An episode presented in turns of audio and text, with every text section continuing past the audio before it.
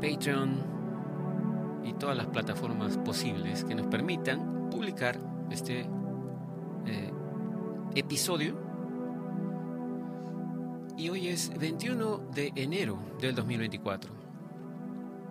Y este es un tema que me pareció interesante compartir con ustedes. Hace tiempo que estaba leyendo bastante información sobre esta historia, ¿no? La verdad sobre los autos Tesla. Vamos a hablar un poco de todo lo que hay alrededor de Tesla.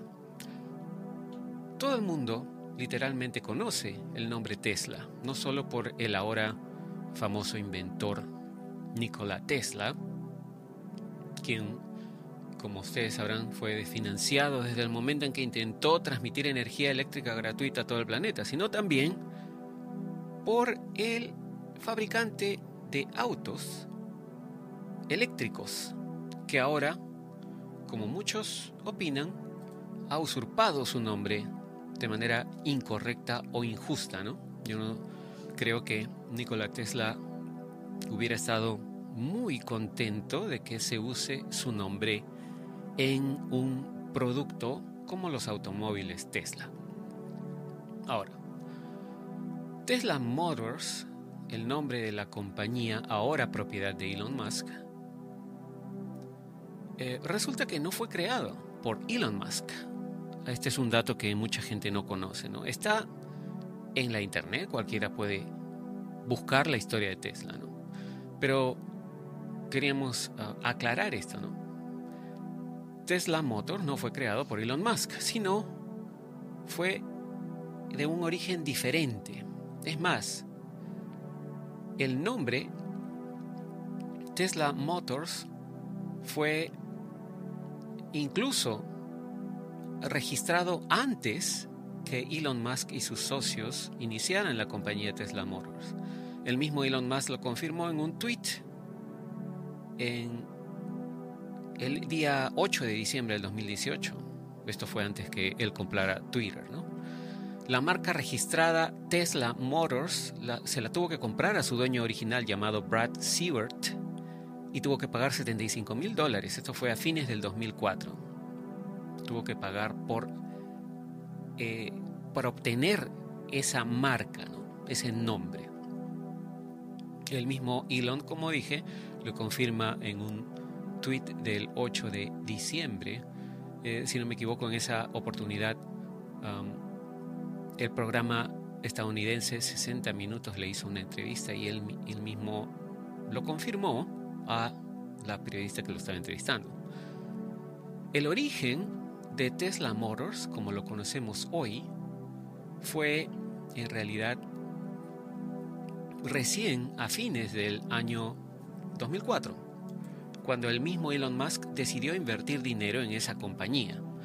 La compañía Tesla Motors había sido creada por Martin Everhart y um, eh, otro señor que se llama uh, Mark Tarpening.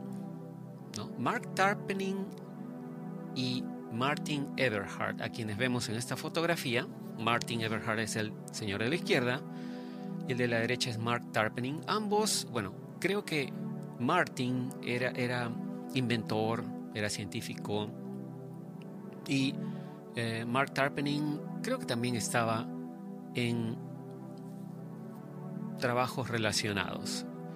Y ambos se interesaron por su parte, cada uno por su cuenta, en ah, autos eléctricos. Y ellos fueron inspirados, en realidad, por un auto eléctrico que ya existía en el momento en que ellos iniciaron la compañía, que ellos empezaron la compañía. Este auto eléctrico se llamaba ah, el Tesla. No, no, no se llamaba Tesla, se llamaba T0. Ese era el modelo del auto eléctrico que fue inspiración para los creadores de la compañía Tesla. Y la idea del primer automóvil Tesla llamado el Roadster eh, fue justamente tomada del T0. El T0 o T0 era un auto hecho a mano que había sido construido ya anteriormente por la compañía AC Propulsions o Propulsión AC, ¿no? Así se llama la compañía, AC Propulsions. Esta compañía, pues, lo que hacía era prácticamente hacer prototipos de automóviles hechos a mano, todos con la carrocería de fibra de vidrio, pero no nunca pusieron el auto a producción en masa, solamente lo hacían aparentemente como un gusto, como pruebas, no estoy seguro realmente. Pero en base a esta idea, Martin Eberhard y Mark Tarpening decidieron embarcarse en la construcción de un auto totalmente eléctrico eh, para el mercado, es decir, para producirlo en masa. Entonces, la idea del primer auto eléctrico de Tesla, conocido como Roadster, no fue totalmente original. Fue inspirado en el T0 de la compañía AC Propulsion. Pero esa ya es una historia completamente diferente, ¿no? Ya sería para otro video. Volviendo al concepto del auto eléctrico de Tesla, la tecnología de esos autos está basada, como muchos sabrán, en las baterías de iones de litio las cuales son el núcleo de almacenamiento de energía para la mayoría de los autos eléctricos modernos. Y además también son las baterías que se usan en la mayoría de dispositivos electrónicos modernos también. Por ejemplo, el teléfono que tienen en su poder en estos momentos, en donde están escuchando esta información, o la computadora portátil que estén usando, la laptop que estén usando para escuchar o ver esta información, es casi seguro que tenga una batería de iones de litio o lithium ion, como les dicen en inglés, ¿no? Estas baterías fueron desarrolladas hace mucho tiempo y estas, este, esta misma tecnología es la que se usa en las baterías de los automóviles eléctricos. Lo paradójico del asunto de los autos eléctricos que supuestamente fueron creados con la idea de proteger el medio ambiente del planeta. Lo paradójico es que en la actualidad están basados en esta tecnología de baterías de iones de litio que en realidad parece que son más perjudiciales para el medio ambiente que los mismos combustibles convencionales, gasolina, petróleo, etc. Porque el minar la materia prima necesaria para esas baterías es también increíblemente dañino para el medio ambiente. Hay este, en, este sitio web llamado Sound Guys, hay una lista de qué materias primas se usan para la producción de baterías de iones de litio. Como dice acá, si bien la mayoría de baterías de iones de litio son producidas en China, los materiales que se necesitan para producirlas están esparcidas por todo el planeta. Y las fuentes ah, más conocidas o más comunes para estos materiales están, pues, eh, específicamente en el litio, están en países como ah, Bolivia, Argentina, Chile, Australia y China, siendo para el 2020 los máximos productores de este material Australia con 49%, Chile con 22%, China con 17% y Argentina con 8%. Ya los otros países tienen un poco menos, ¿no? Eh, Bolivia dice 26% también. Y bueno, además entran otros materiales como el grafito, el níquel, cobalto, manganeso, cobre y aluminio. Pero básicamente es el litio el principal componente. Así que la gran cantidad de personas que hace 10 o 15 años pensaban que el auto eléctrico era la mejor solución para el medio ambiente porque no usaba gasolina y que, dicho sea de paso, ¿no? tenían a Elon Musk como una de sus celebridades favoritas por ser un líder del movimiento por la conservación del medio ambiente. Todas esas personas han estado completamente equivocados. La producción de las baterías es tan o más dañina que el uso de combustibles, combustibles tradicionales. Y bueno, petróleo, gas natural, incluso el carbón. No voy a llamarle combustibles fósiles porque ahora también nos estamos enterando que lo de, entre comillas, fósiles es una falacia, ¿no? Creo que ya mucha gente se está dando cuenta. El petróleo no necesariamente viene de huesos de dinosaurios o material orgánico de hace siglos o de selva, junglas, plancton mantenidos en subterráneos por milenios, como nos han hecho creer. ¿no? Si eso es cierto, si así se crean los hidrocarburos, ¿cómo es que, por ejemplo, se han encontrado esos mismos hidrocarburos muy profundo bajo los océanos y también, además, en las partes más altas del terreno, en la Tierra?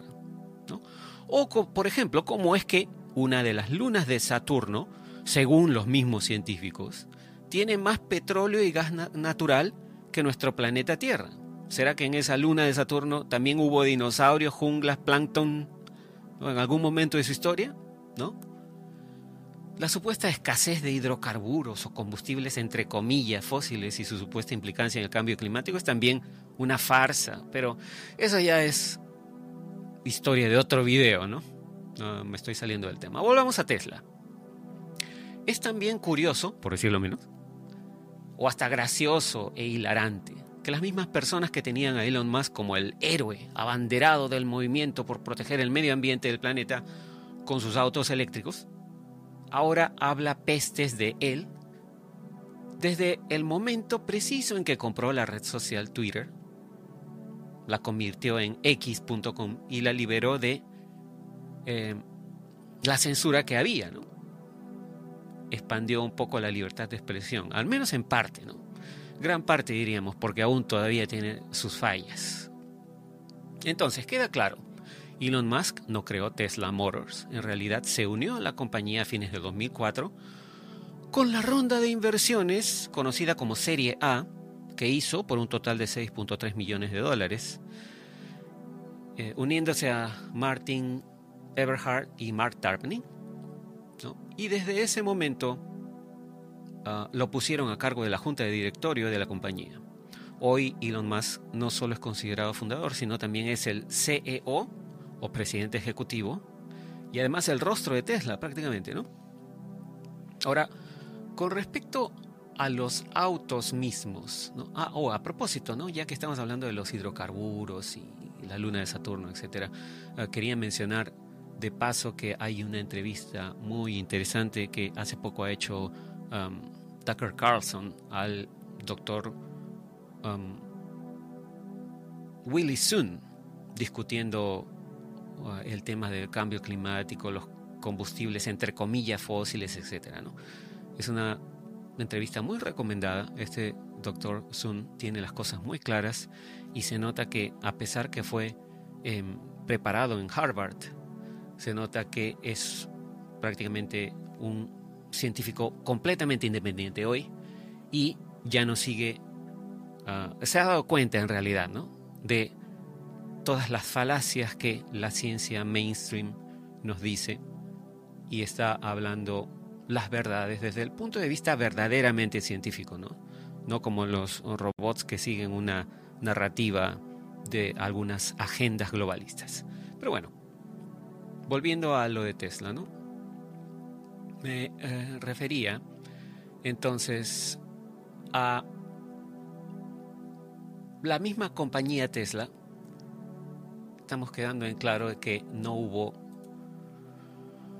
una, digamos, una idea original por parte de Elon Musk. Él se unió a estas dos personas, puso el financiamiento para la compañía y a partir de allí bueno, ahora, hoy por hoy ya ha quedado encargado de la compañía. Pero con respecto a los autos mismos, los autos Tesla, que creo que podríamos hacer esto extensivo a cualquier otro auto eléctrico que tenga la misma tecnología de las baterías de iones de, litio. No son solamente súper caros estos automóviles, estos vehículos, siendo el más barato de los Tesla, por ejemplo, el modelo I, de casi 50 mil dólares, sino que además son muy inconvenientes.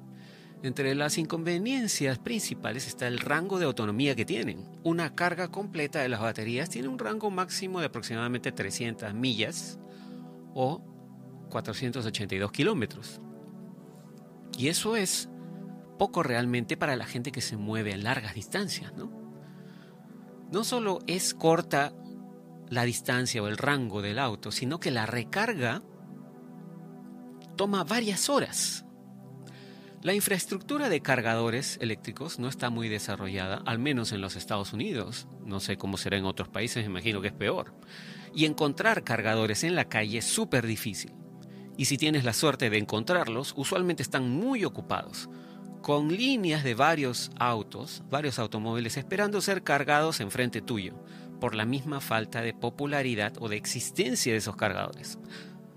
Y además, como dije, la carga toma varias horas, ¿no? Si ustedes buscan tiempo promedio de recarga de un Tesla en Google, el mismo Google les va a decir, ¿no? Por ejemplo, un Tesla modelo 3 de 2024 a 220 voltios toma de 8 horas y media a 11 horas y media de carga. Un Tesla modelo I del 2024 dice que a 220 voltios toma de 6.25 horas a 11.8 horas. A 440 voltios sí es una hora. Pero igual, ¿no? Imagínense en un auto convencional de gasolina tener que ir a llenar el tanque de gasolina y que le tome una hora llenarlo. Es completamente inconveniente, ¿no? ¿Quién va a esperar una hora para recargar su auto? Por más que sea una hora. Y así, ¿no? Hay otros ejemplos acá, ¿no? Pero en fin, eh, eh, el Tesla modelo S y modelo X, sí, es cierto, a, 440 voltios toman tres cuartos de hora, pero igual, pues, ¿quién va a llenar su tanque en tres cuartos de hora? ¿No? Cuando uno tiene que, que eh, transportarse de un lugar a otro a larga distancia, no, no es conveniente. Y todo esto sin mencionar los eventos extraños ya ocurridos con algunos modelos Tesla, ¿no? Respecto al fuego en sus baterías. O a los que tienen el sistema de conducción o pilotaje automático que a veces han acelerado sin el control de sus pilotos y han acabado en accidentes muy graves. Debemos agregar además un caso interesante que hemos escuchado de uno de los conductores de el sitio web rise.tv, Ben Chastin, quien contó en uno de sus videos que un amigo de él es dueño de un auto Tesla y que alguna vez tuvo un problema, un desperfecto con una parte de su auto. Él averiguó si podía obtener esa parte y hacer que un mecánico conocido lo cambie. Y lo hizo así. El costo de todo esto fue aproximadamente 300 dólares, ¿no? Bueno, más o menos aceptable. Pero poco después, la compañía Tesla le bloqueó el acceso a su auto y no lo podía encender. Y recibió un mensaje de la compañía diciendo que tenía que llevarlo a los mismos talleres de la compañía porque habían detectado que una parte del auto no había sido instalada por ellos. Obviamente la reparación con la misma compañía Tesla le iba a costar seguramente mucho más. Así que por todas estas razones, los Tesla y en general los autos eléctricos cada vez tienen menos preferencia del consumidor en los Estados Unidos. Prácticamente son autos que sirven solo para moverse dentro de una ciudad en un rango limitado de distancia. Mm, esto me hace acordar a los planes de las ciudades de 15 minutos, ¿no? En donde creo que ya no quieren ni siquiera que la gente use automóvil, quieren que camine nomás. Pero bueno, como repito, estos autos son solo como juguetes. Sirven solo para moverse dentro de una ciudad en un rango limitado de distancia, en donde existan cargadores. Y solamente te sirven si tienes todo el tiempo del mundo para esperar la recarga, no importa si son 12 horas o 3 cuartos de hora, 45 minutos, que también me parece exagerado. Para viajes a larga distancia, definitivamente no sirven. Es más, hace poco Ileana y yo hemos hecho algunos viajes largos en las carreteras entre ciudades y no hemos visto ningún automóvil o vehículo eléctrico. Todos los que vimos fueron vehículos convencionales a gasolina, ¿no? en mi opinión. El avance del transporte no va por el lado de las baterías. Los motores a gasolina, si bien son muy conocidos y más simples de mantener, están basados en tecnología que tiene más de 100 años. El motor a combustión de cuatro tiempos tiene más de 100 años. Los Ford T, que fueron, creo, si no me equivoco, los primeros autos en producción a gran escala, también tenían motores de cuatro tiempos, con, combustión de gasolina. Y la idea, además de la escasez de los combustibles, entre comillas, fósiles, es falsa.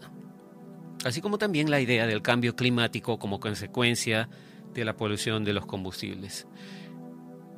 Es cierto, la polución es mala, pero no es esa la causa. ¿no? El, transporte en general, en este momento, en el siglo XXI, ya debería tener tecnología que aproveche la gran cantidad de energía electromagnética que nuestro planeta posee y que, dicho sea de paso, interactúa con el Sol.